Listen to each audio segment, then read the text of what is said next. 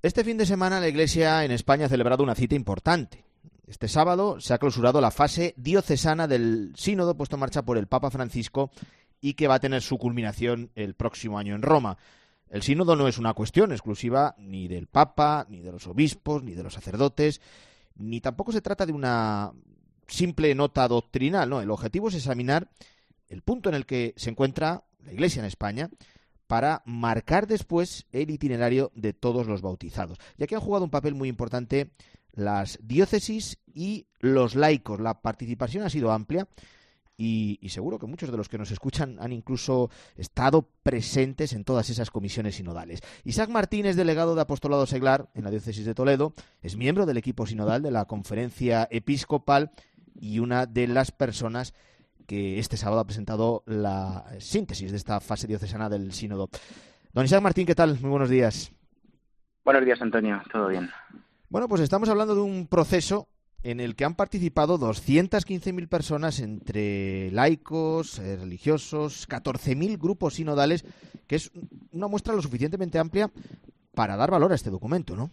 Ciertamente así es. Yo creo que es muy significativo además que se hayan implicado las 70 diócesis, es decir, todas ellas han participado en el sínodo, numerosas congregaciones, institutos seculares, confer, monasterios de clausura, movimientos de asociaciones laicales. Por tanto, es, si lo consideramos efectivamente desde la perspectiva estadística, es una muestra más que significativa pero quizás lo más importante no es el número, sino lo que hemos percibido las personas que hemos participado, ¿no? Eh, y el sentir general es que hemos descubierto, o empezado a descubrir, mejor dicho, la fuerza de la sinodalidad, la importancia del discernimiento y queremos seguir experimentando esta vía en el futuro. Eso es lo importante, la experiencia de sinodalidad que hemos vivido. Bueno, la síntesis se ha presentado, como decimos, eh, ayer en Madrid y, y yo hasta todavía temprana hora de la mañana le voy a pedir una síntesis de la síntesis.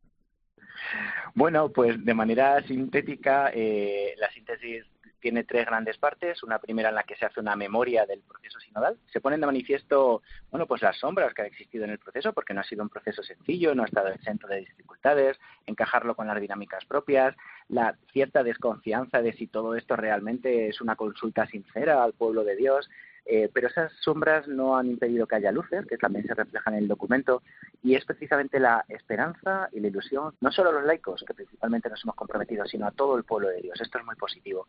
La parte central es el cuerpo de la síntesis, que, de alguna manera hemos llamado eh, tiempo habitado por el Espíritu. Esto es, eh, las mociones que suscita el Espíritu tanto en el interior de la Iglesia como hacia el exterior de la Iglesia, ¿no? Y de esta perspectiva, pues han resonado con fuerza ideas como la conversión personal y de las estructuras, el cuidado de la liturgia, la fuerza de la oración, la importancia de hacer de nuestras parroquias y comunidades espacios de acogida, de escucha. La formación ha estado muy presente, la necesidad de la formación eh, y desde luego también pues la complementariedad de las vocaciones y eh, la corresponsabilidad de los fieles laicos pero también ha tenido mucha fuerza eh, el, exterior de la iglesia, es decir, no, somos iglesia para nosotros mismos, somos iglesia para los demás y por tanto se ha hablado de evangelización, de misión, de superación de la fractura entre la iglesia y la sociedad. Y luego hay una tercera parte donde hay propuestas concretas. hemos detectado tres grandes eh, urgencias, ¿no? Eh, básicamente reforzar, apostar por la, por la sinodalidad, eh, superar el clericalismo a un patente y promover la participación de los laicos. Y luego algunas otras cuestiones que han sido muy relevantes, como eh, fomentar una presencia real y efectiva de, las mujeres en la Iglesia, ¿no? El papel de la mujer en la Iglesia. Por eso te quería preguntar, lo, viene haciendo también el Papa Francisco, se ha hablado de la presencia de la mujer en los órganos de responsabilidad y decisión de la Iglesia. ¿En qué sentido? Pues en un sentido, yo creo que por todo el mundo comprensible, es decir, eh, las mujeres en gran medida sostienen nuestras comunidades y por pura coherencia han de estar presentes también en los órganos decisorios. Es algo absolutamente habitual, normal. Eh, este ha sido una, una reivindicación unánime, ¿no? normalizar esa presencia de la Iglesia en los espacios de consulta y en los espacios de decisión que tiene la Iglesia. Eh, una última cuestión. Eh, ¿Cómo está siendo la integración de los inmigrantes en la vida de la Iglesia en España y cómo ha sido también su participación en este proceso sinodal? Pues los inmigrantes han tenido una presencia significativa, eh, han participado involucrándose en los grupos, en las comunidades a las que pertenecen y también em, en el concreto aspecto relativo a la acogida, una de las de los puntos importantes que se destacaban en las síntesis fue precisamente la necesidad de abrirnos como comunidades a muchas personas, pero también particularmente a los inmigrantes.